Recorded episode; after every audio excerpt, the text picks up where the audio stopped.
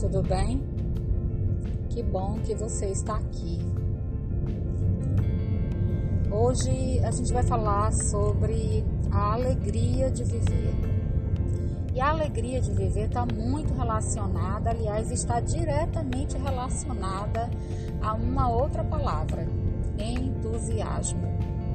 Você sabia que a palavra entusiasmo significa a força de Deus em mim?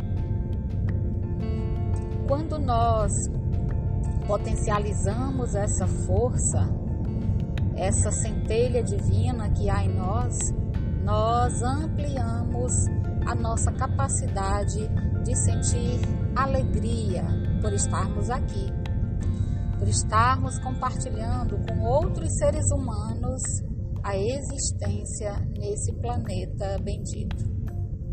Todas as vezes que uma angústia, que uma tristeza, que uma aflição nos visita, nós perdemos um pouco desse entusiasmo. Nós abandonamos um pouco essa alegria de estar aqui, passando por essas experiências, conhecendo pessoas, compartilhando momentos, construindo vínculos, estabelecendo relações.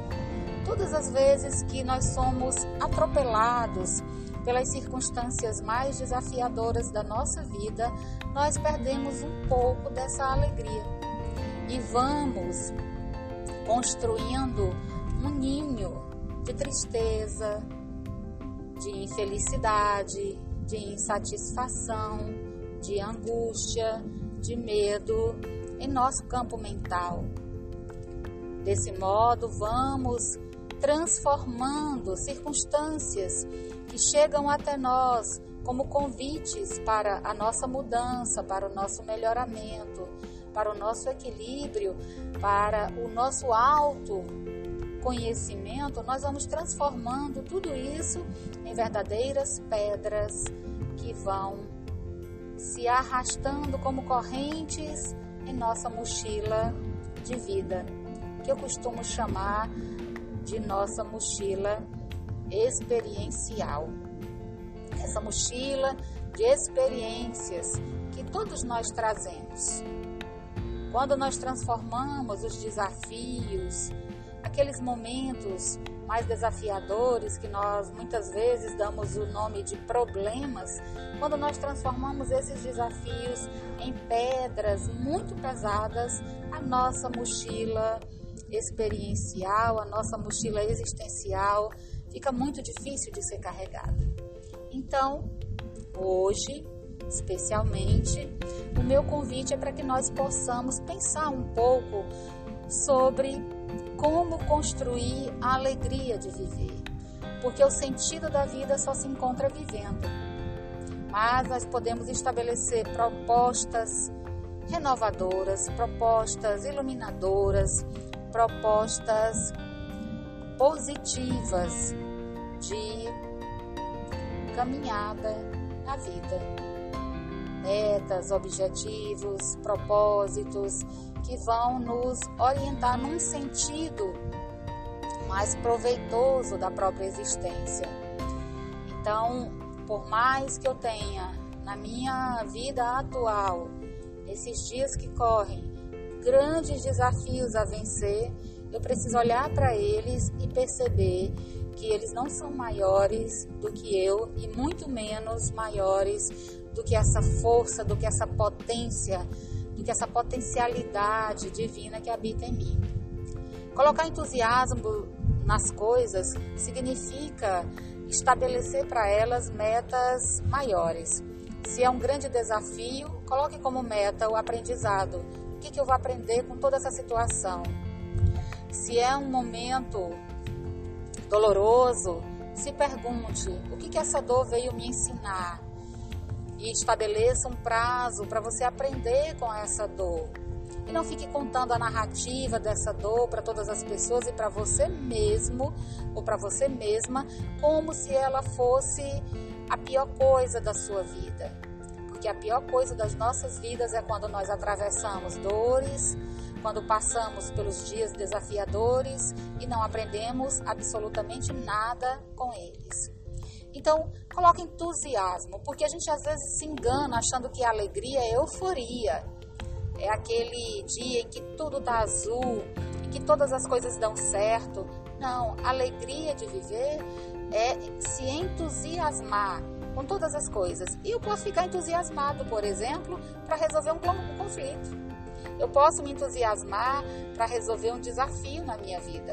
Eu posso me entusiasmar, por exemplo, para vencer minhas próprias dificuldades, para superar os meus próprios limites, para melhorar algumas questões que em mim ainda são muito mesquinhas ou pequenas, são desafios meus, íntimos, que todos nós temos, todos nós, porque todos nós estamos em construção.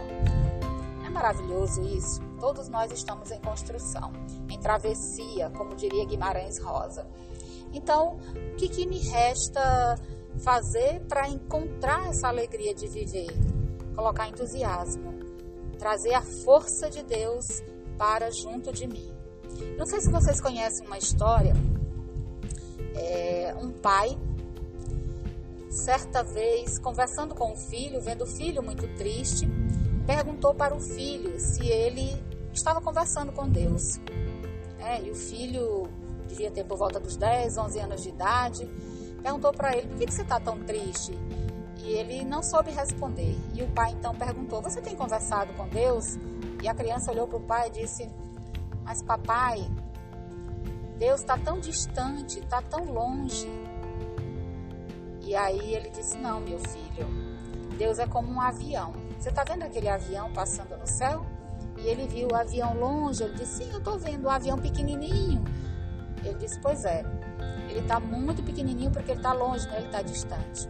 E aí ele pegou o filho, colocou o filho no carro, levou até o aeroporto. E quando ele chegou no aeroporto, que ele mostrou o avião para o filho, ele disse: Meu filho, e agora? Esse avião é pequeno ou é grande? Ele falou, meu Deus, papai, o avião é enorme. Ele falou, por que, que o avião é enorme? Porque eu estou vendo ele de perto. Então, a mesma coisa com Deus. Quando a gente está muito longe de Deus, ele fica pequenininho, ele quase não tem nenhum poder sobre nós, porque nós o vemos de maneira tão pequena. Mas se a gente se aproxima mais de Deus, eu estou falando isso independente de qualquer crença, de qualquer religião, se você se aproxima de Deus, ele cresce, ele fica imenso, ele fica maior do que você. Então, o entusiasmo é justamente isso: é colocar essa potência, essa força de Deus em nossas vidas. Independente da sua crença, da sua religiosidade, traz esse poder divino para junto de você. Porque aí nós vamos encontrar a alegria de viver em todas as coisas. Porque a presença de Deus, muitas vezes ignorada, como diz Viktor Frankl, a presença de Deus ela é perene, ela é constante em nossas vidas. Então vamos usar essa potencialidade a nosso favor. Se entusiasma com as coisas da vida. Coloque entusiasmo em tudo que você vai realizar e não é entusiasmo no sentido da euforia, porque euforia é diferente de entusiasmo. Se entusiasma em melhorar você mesmo, a você mesma. Se entusiasma para superar suas limitações. Se entusiasma com os desafios que a vida vem te trazendo, como convites para o seu aprendizado e dessa maneira você sempre terá a alegria de viver. E não esquece, se Deus é essa presença muitas vezes ignorada em nossas vidas, mas Ele também é esse entusiasmo, essa potência que nos leva na direção do autoconhecimento, da autoiluminação. Não esquece, Ele está o tempo todo conosco, porque ninguém está sozinho. Um grande beijo no seu coração, minha gratidão. Fica bem e até o próximo episódio. Muito obrigada.